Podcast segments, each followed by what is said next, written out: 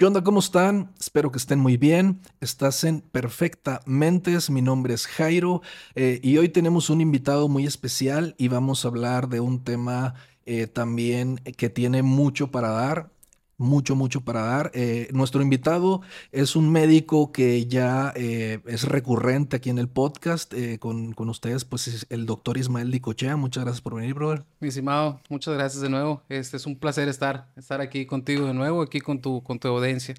Excelente, brother. Este, me, me, da mucho gusto que estés, que estés aquí y que, y que nos ayudes a entender un poquito este tema que es la por qué nos da ansiedad al comer. Es un tema que yo mismo lo he, lo he experimentado y creo yo que ahorita, no sé si estás de acuerdo, eh, ahorita más que nunca está este, este no sé si sea eh, enfermedad, no sé cómo se vea eh, por parte de la, de la, medicina, ¿no? Pero ahorita está bien fuerte, ¿no? Por, por, por, los temas de, de, de ansiedad. Sí, fíjate que la, ansiedad va muy ligada a las emociones. Sí. Entonces, eh, y viceversa también, o sea, las emociones también va ligado a la alimentación. Entonces, hay gente que come por placer y hay gente que come por hambre. entonces, el, tema vamos a dirigirlo a, diferenciar esas dos, este, dos cosas. Una es el hambre, este, el hambre física y la otra es el hambre emocional. Entonces, eh, por ejemplo, eh, hay, personas que tienen signos o síntomas de recompensa para poderse alimentar. Por ejemplo, ¿se acuerdan cuando estaban niños y que iban al doctor y le decían, si te portas bien, te voy a dar una paleta? Sí. Entonces era una recompensa para el paciente o para el niño. Entonces en su mente se va grabando eso y dice, ah, bueno, entonces si me porto bien, me van a dar una paleta. Entonces el niño se porta bien para recibir una, recompensa de, una recompensa de alimento. Sí. Entonces, eso, eso no está bien. Nosotros debemos de comer por hambre, no necesariamente porque queremos o porque se nos antoja algo. Y últimamente estamos viendo que hay muchas enfermedades relacionadas con el sobrepeso y, la obesidad, diabetes, hipertensión. Y esas enfermedades a lo largo pues van a ir menguando la salud de la, de la persona y, esto es porque al final del día el paciente o, todos queremos llegar a la adultez con buena salud. Entonces, si no nos cuidamos los hábitos alimenticios, pues esto nos va a generar problemas a, largo plazo, ¿no? Entonces, la ansiedad va muy ligada a la alimentación y viceversa, ¿no? Que es lo que vamos a estar hablando este, más, más adelante. Sí, eh, de hecho, el, el, como tú dices, el estrés emocional eh, y pues el trastorno de la ansiedad eh, pues afecta el apetito eh, y la forma en que percibimos la comida. Entonces, este, pues por ahí empezamos, ¿no? Que, que, que, puede ser por estrés emocional, como tú lo acabas de decir, que está ligado a las, a las, a las emociones. algunas personas pueden tener ansiedad al comer debido, es una pregunta, ¿no? Debido a la preocupación excesiva también. Sí, eh, por ejemplo, hay personas que eh, reúnen ciertas características y que para sacar ese, esos temas de, de, ansiedad, por ejemplo, si vamos a tener una reunión en el trabajo, vamos a reunirnos en un lugar para comer. Entonces, eh, ligan esa parte de la comida con el trabajo y a su vez les genera un estrés porque también están pensando qué vamos a comer, qué le vamos a llevar de comer al, jefe que viene de camino. Entonces queremos quedar bien y genera una ansiedad. Y también te genera ansiedad estando en el trabajo y, comer, ¿no? Pero ahorita dentro de las diferencias que vamos a ver es esa.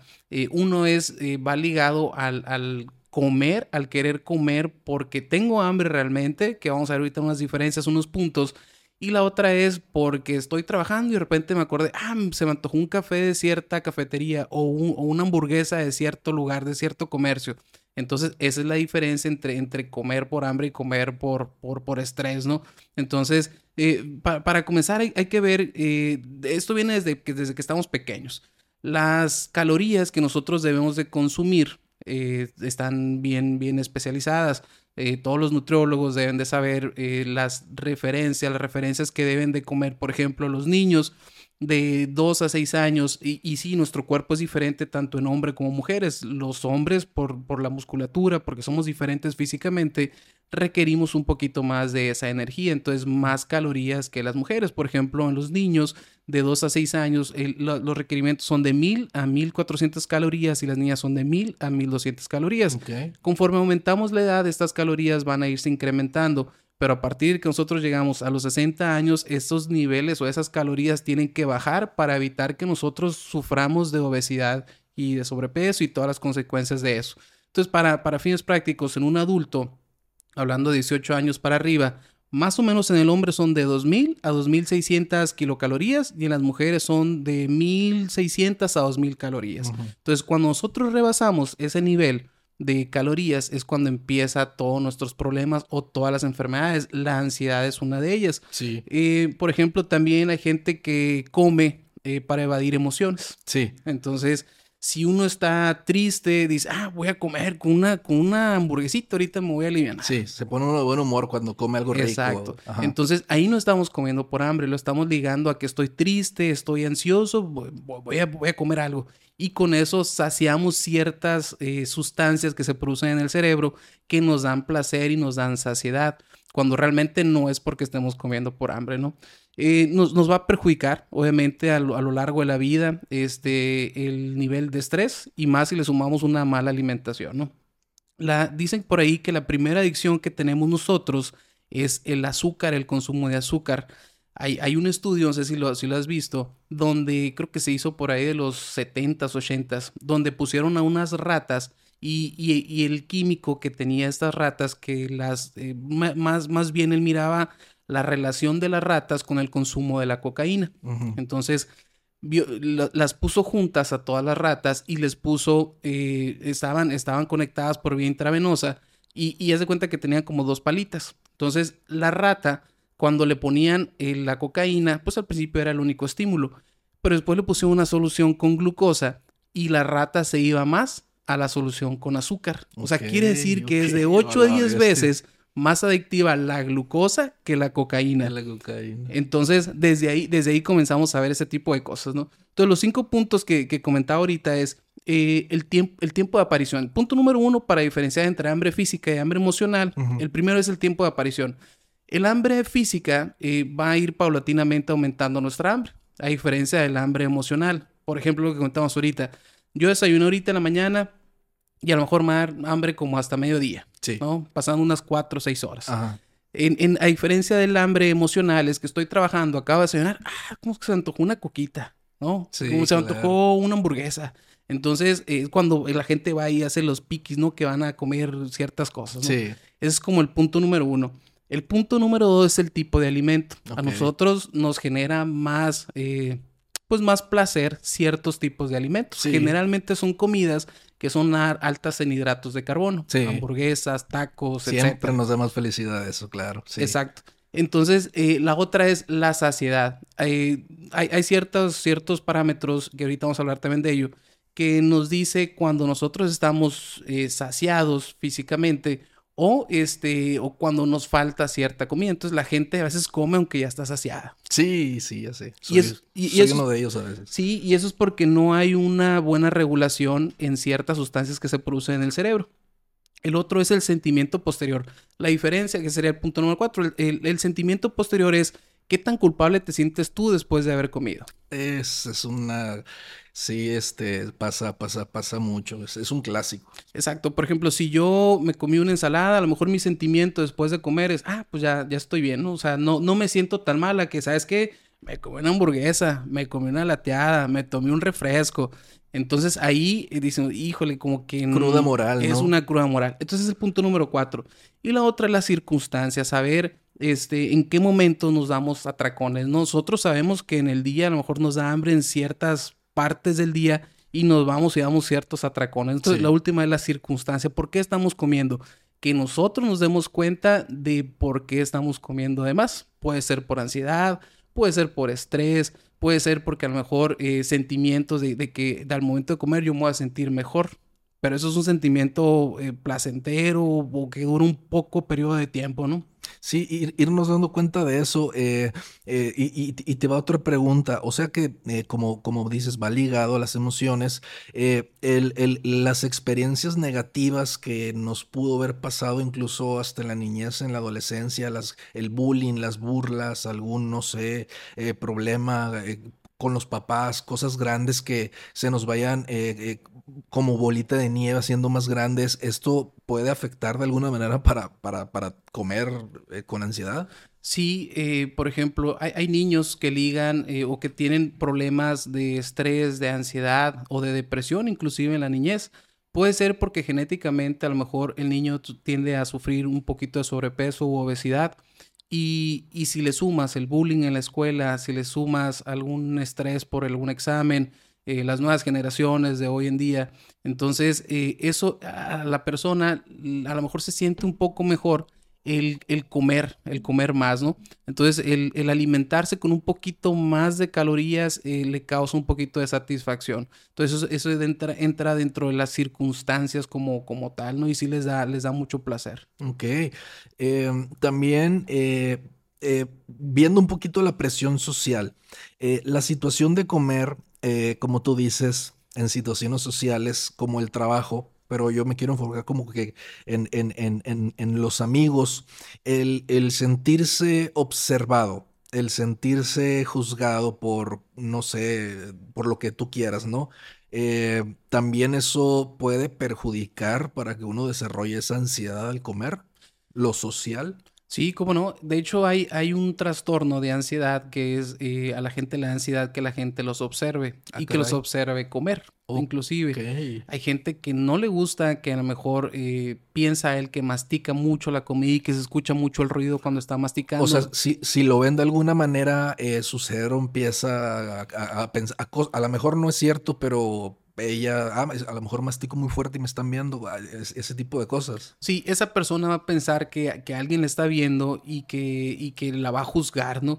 Pero también está la otra, la otra parte. Por ejemplo, no sé si has visto, hay, programas, eh, y esto lo veo más yo en, en asiáticos, que ponen programas para comer. O sea, hay gente que paga por ver comer a otras personas. Sí. Entonces, a ellos no les genera ansiedad. Entonces, a lo mejor esa ansiedad de otras personas que no pueden comer ese tipo de comidas y, se plasman o se, o se, ven directamente sobre, sobre esas otras personas que consumen o que comen de más en, en, línea, ¿no? Qué raro, ¿eh? Sí, y hay, sí. y hay, y hay una persona, hay un, hay un youtuber, ahí luego lo, lo revisas, este, algo de abocado, algo así creo que se llama. Ah, sí. Nicky Bocado o algo así. Entonces, esa persona, eh, si tú miras sus, sus videos al inicio, esa persona era delgada. Entonces comenzó a comer para ser aceptado. Entonces comió unas grandes cantidades, unas cantidades industriales de comida. Sí. 30 hamburguesas, este, se iba a, comidas de, pollo y pedía todas las, piezas de pollo, había así por haber. Entonces, eso lo hace él por aceptación social. Por eso va ligado también la alimentación con ciertas emociones y con ciertas, a lo mejor esta persona tenía depresión, falta de, aceptación por la gente, eh, no, no falta autoestima. Entonces, él encontró en la comida un lugar para refugiarse y que la gente lo viera y lo aceptara, ¿no? Y hoy esta persona está sufriendo problemas por, obesidad. Entonces, bueno, ya que tenemos toda esta información, eh, ¿cómo le podemos decir a la gente eh, para mejorar? ¿Qué, es lo que a lo mejor, eh, digamos, está esperando también la gente?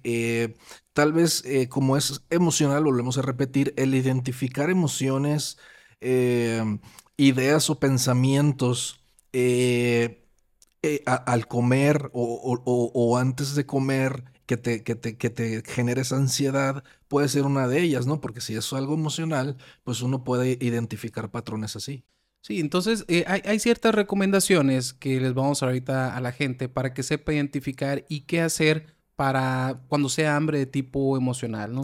Lo, lo, primero que se recomienda es estar en un lugar seguro, un lugar tranquilo, mejor dicho, es un lugar tranquilo donde no haya tele, donde no podamos ligar nosotros el hambre a la televisión o estar con el celular. Entonces, como tal, comer. Comer. Hacer el ejercicio de comer. O sea, que tu cuerpo sepa que tú estás comiendo. Que ese sería como que el número uno. El dos, nosotros producimos ciertas sustancias en la saliva cuando estamos masticando.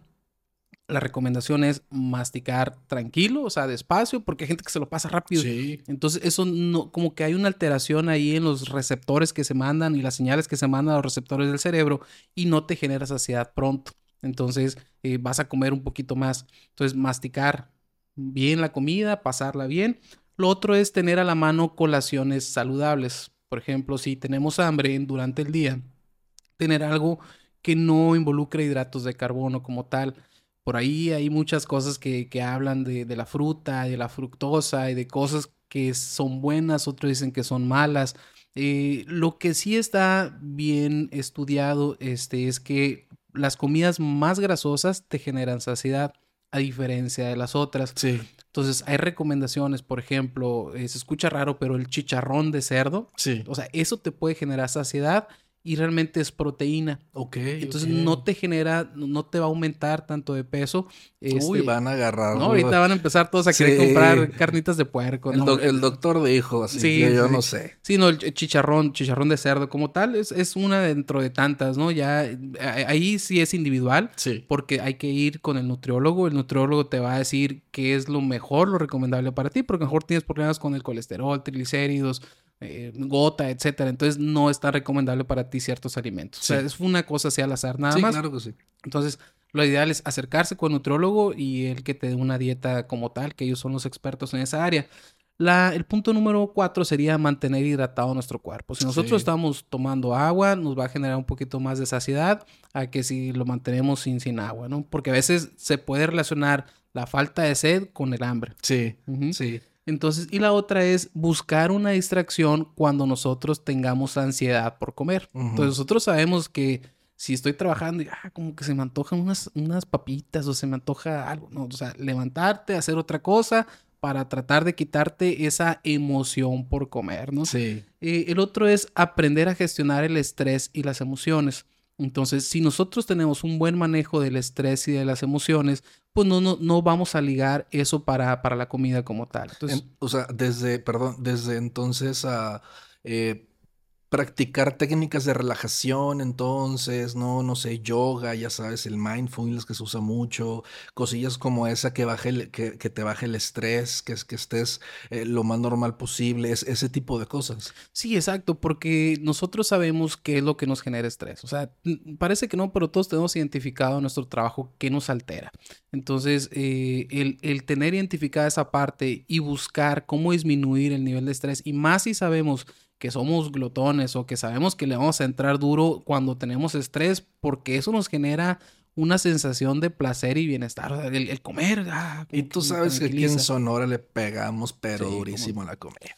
De hecho, Sonora está dentro de los primeros estados en obesidad. Sí. Es- creo que estamos por ahí del cuarto lugar a nivel nacional en, en sobrepeso y obesidad y nuestros niños también. Tortillas de harina, Coca-Cola. sí. Buenísima la comida aquí en Sonora, pero pues es, es, es, Hay que, saber, hay que saber cuándo, pues a lo mejor. Exacto. Y lo último es, el punto número siete, es estar conscientes de las emociones, ver qué pasó y qué estamos comiendo. O sea, lo que mencionamos ahorita de comer y saber qué estamos comiendo porque tengo hambre.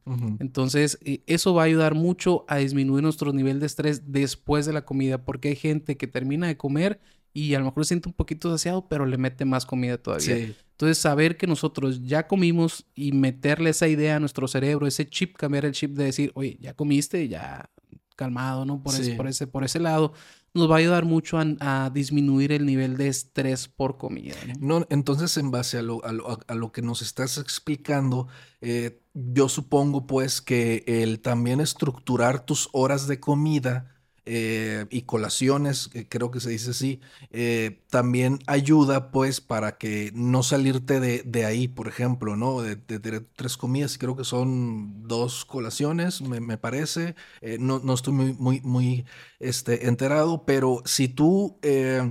digamos, estableces esas rutinas de comida, ¿te pueden ayudar para, para también bajarle a eso? Sí, porque tú vas a identificar cuándo te toca comer. Eh, por ejemplo, lo que decíamos ahorita, que hay gente que come a deshoras, que no tiene Ándale. su tiempo. Eso es lo que... Entonces, si tú tienes identificado las horas, tu cuerpo, vas a ir entrenando a tu cuerpo a que sepa desarrollar esa capacidad de decir, todavía no te toca, te falta poquito, Sí. aguántate poquito.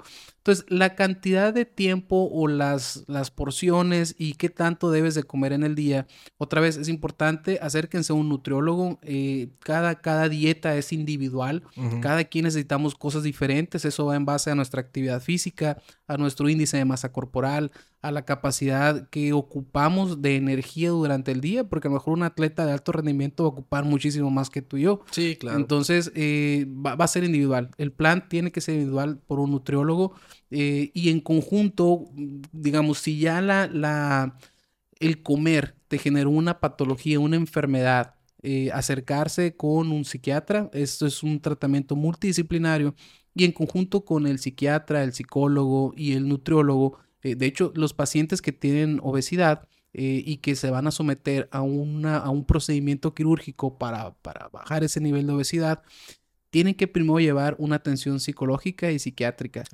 Entonces, eh, es, algo, es algo importante. Sí, ahí digo, hay, va a haber mucha gente que nos está viendo que no tiene la manera de, de, este, de, ir con un profesional, que eso es lo, indicado, pero por lo menos con lo que, con lo que has dicho, eh, pueden empezar eh, en casa.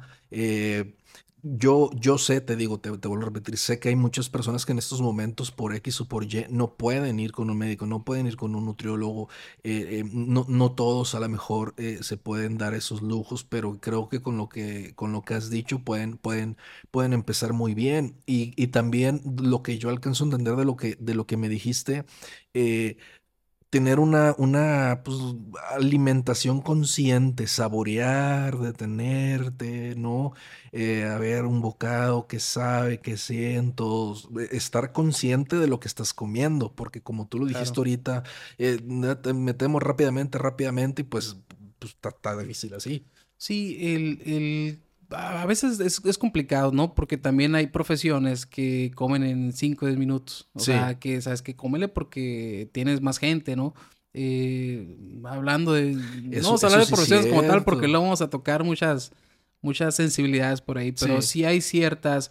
Eh, y, y, nosotros, como parte de la medicina laboral, lo vemos hay ciertas, ciertos trabajos donde no tienen el tiempo de salir a comer. Tienes toda la razón y si nos están viendo uno de ustedes, una disculpa por no darles, digamos, una... Eh, un, un, apoyo directo para ustedes. Sabemos que así como, como te lo repetí ahorita, que eh, mucha gente no puede permitir pagarse ya sea eh, médicos, nutriólogos, psicólogos y que no tiene tiempo para comer y que la tiene bien difícil, se sabe, ¿no? Pero son otras circunstancias que a lo mejor luego, luego podremos tocar. Sí, eh, lo ideal sería eso, ¿no? En un mundo ideal, digámoslo como tal, acercarse, que sea un nutriólogo, un profesional que te dé el, tratamiento. Y fíjate, desgraciadamente, el 80% de las cosas que se venden en un supermercado contienen azúcar. O sea, imagínate, de, si por sí está caro, a veces si tú vas a, a comer ensalada, te sale más caro que comprarte una hamburguesa, ¿no? Entonces, ahí es donde nosotros ponemos en balanza, oye, si, se supone que es más sano comprarme una ensalada, ¿por qué me sale más caro que una hamburguesa? Entonces, el acceso también de la gente que tiene a ciertos alimentos también es complicado. Y hay gente que come lo que, lo que tiene nada más. ¿Sabes que me alcanza para tortillas, me alcanza para una maruchan y es todo. Y es todo. Entonces, eh, sí, sí es difícil. Es difícil el tratamiento nutricional. Eh, pero tratar que la gente se cuida lo mayor posible de la glucosa. Señores, la glucosa es lo que nos va a matar, nos va a subir de peso, nos va a generar enfermedades como la diabetes. Eh, también el consumo de sal, si comen mucha sal, también nos va a generar problemas de hipertensión y eso a la larga es lo que va a mermar la salud y nos va a terminar matando. Entonces, inclusive hasta un paciente que es diabético puede comer cierta cantidad de, azúcar como tal, pero ya que sea un paciente bien controlado. Entonces, eh, tratar de cuidar principalmente eso, la glucosa, aceites, grasas, todo eso. Con lo que pueden empezar inmediatamente es este, eh, como, como, lo, como lo mencionamos ahorita, establecer rutinas de, de, alimentación y no salirse de ahí. Este, pues eh, practicar algún, eh, si tienen estrés, eh, como tú dices, nosotros sabemos que nos provoca el estrés, pero practicar alguna, eh, incluso a, mí me funciona mucho la música a veces, ¿sabes? Y eso me calma, a mí me, me, me, ha dado mucho estrés al, comer y me doy cuenta, y si es porque veo para atrás y si es como que de un día muy, muy difícil. Entonces, para los que puedan establecer rutinas de alimentación, estaría, estaría perfecto para los que puedan, este, ahí con algunas técnicas para, para, para, estar un poquito más tranquilos, ayudaría muchísimo, y pero siempre, como dice el doc, eh, buscar apoyo eh, sería lo ideal, ¿no? Eh, muchos, muchos tienen ahí ayuda, ya sabes, de LIMS, que tienen seguro, por ahí, por ahí podemos empezar también. Inclusive, fíjate que la Secretaría de Salud tiene, si tú no tienes un acceso a LIMS porque no eres derecho derechohabiente, ya puedes hacer, bueno, hasta ahorita, ¿eh? porque ya va a haber algunos cambios ahí en la Secretaría de Salud, donde ya se van a anexar aparte del, al, Seguro Social, que se va a llamar IMSS Bienestar.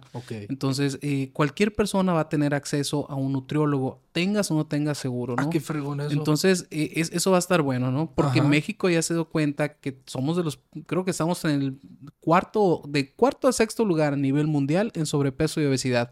Y le cuesta mucho más al gobierno tener gente con, problemas por obesidad, todas las enfermedades y consecuencias, a, tener a un nutriólogo, este, ayudarle a la gente en la canasta básica. Este, yo creo que las cosas así, recomendaciones que puedes comprar y que acceso es pollo, huevo, este, y verduras verdes, principalmente. o sea, cierto. si tú tienes acceso a eso, quítale el tank, quítale la, la, la sodita, este, eh, todo lo que sabemos que tiene azúcar. Y verás, como, si, y verás como si te va a alcanzar si le quitas la coca, Mucho. Ah. come con agua, desayuna con agua. Este, pues la, el refresco desafortunadamente tiene mucho azúcar. Y aquí pero se toma que más litros al día por persona, ¿eh? Pero, pero le va a sorprender a la gente porque no nada más el refresco. las bebidas, por ejemplo, los jugos tienen mucho más azúcar todos los jugos, no vamos a mencionar marcas, pero jugos de mango, de... Ok, ok. ¿sí? Tiene mucha más azúcar que un refresco inclusive. A la torre, eso sí no sabía. Y, y nos los venden como, no, pues estás bien sano, fit, ¿no? Y a la Tómate un juguito de, naranja en la mañana. Sí, el, el, Humex, por ejemplo. Imagínate, tiene, tiene más vitamina C un brócoli que un jugo de naranja. O sea, es cosa que la gente no sabe. Sí. Pues, la gente eh, pide muchas vitaminas en los hospitales y, no, no, no funciona así. De hecho, el huevo, el huevo es un súper alimento. El huevo contiene todo, vitamina B12, omegas. Y todos tenemos acceso, mm, por más que, digamos, estemos eh, eh, arriba, abajo y tal, todos tenemos acceso a eso. Pero el problema es que le metemos las tortillitas, de harina. los frijolitos cocinados con manteca. De Entonces, Ahí es cuando ya empieza el problema. Y las tortillas son de las gorditas sabemos que está muy rico, pues que la comida y más. La verdad es que para la gente que nos ve de, fuera aquí de Sonora, la comida de Sonora es muy, riquísima, muy buena. Entonces, pero, pero también hay que cuidarnos. Sí, pero. Para poder llegar de viejos bien. Con lo, con lo que has dicho, la neta, la neta, gente, no hay así como que eh, una algo que tú digas porque nos gusta quejar, nos encanta quejarnos, no, no, pues eh, dieron un consejo para la gente que tiene dinero, no, acaba de dar consejo para la que ni siquiera tiene el seguro, para que eh, un, un, alimento que lo puedan conseguir. Yo creo que lo difícil de todo lo que acaba de decir es, es no es comprar ciertos alimentos, es dejar ciertos alimentos, ¿no? Y la cerveza, por ejemplo, que yo supongo que también... Eh, ¿no? La barriguita y tal. Sí, también te genera hígado graso. El hígado graso a la larga te puede generar cirrosis hepática y la cirrosis hepática pues ya es, es sinónimo de, de, de, falla hepática y pues vas a morir. Está, está fácil. Gente, bájale al azúcar principal. El azúcar es lo que nos va a matar. La, droga más vendida. Más que la cocaína. Búsquenlo, verán, les va a gustar. Está, es mucho más, 8 o 10 veces más adictiva la glucosa o el azúcar que la cocaína. Y es lo más consumido, eh, no sé si a nivel mundial, pero tiene lógica, ¿no? Que el azúcar, pues está en todos lados. Pues, pero, pero bueno, este, eh, muchísimas gracias por, por toda esa información. Eh, a, mí, por lo menos me, ayudó bastante, espero que a la gente también. Em, quiero eh, que, que, nos eh, digas de tu podcast también para que la gente lo pueda ver. Ah, muchas gracias. Sí, este, si gustan, me pueden buscar así, doctor Ismael Dicochea. Ahí también estamos subiendo información importante de salud tenemos invitados también especialistas donde hablamos de diferentes temas también del área de la, de la, salud y cómo eh, nos podemos cuidar, ¿no? Eh, son recomendaciones de expertos de encontrarnos alguna, a lo mejor por, un ejemplo, una bolita en la tiroides, qué podemos hacer, este, y de muchos, muchos temas que más vamos a estar subiendo. Entonces, muchas gracias. Ahí búsqueme como doctor Ismael de Cochea y suscríbanse también al canal. Muchas gracias. Te felicito por, por tu proyecto. Lo mejor para lo mejor para ti porque yo sé que lo haces por ayudar y eso eh, nos hace mucho falta. Entonces, eh, qué machín, qué machín con, con, con, ese proyecto y pues muchísimas gracias este, por venir. No sé si eh, quieres decir algo más. No, muchas gracias, gracias a ti por la invitación de nuevo. y también no nada más hablar con, con otros médicos, el hablar con otras personas, el que te puedan entrevistar,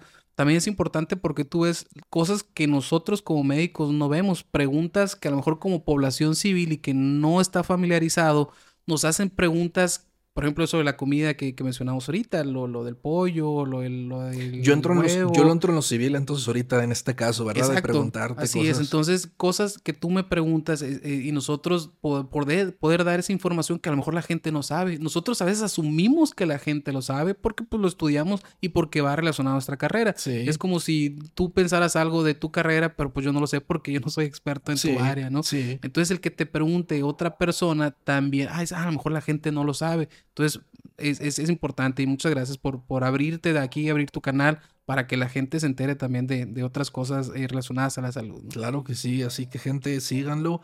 Eh, gracias aquí este, por, por escucharnos. Espero que les haya, haya servido toda esta información. Y pues por nuestra parte es todo. Estás en Perfectamente. Mi nombre es Jairo. Nos vemos.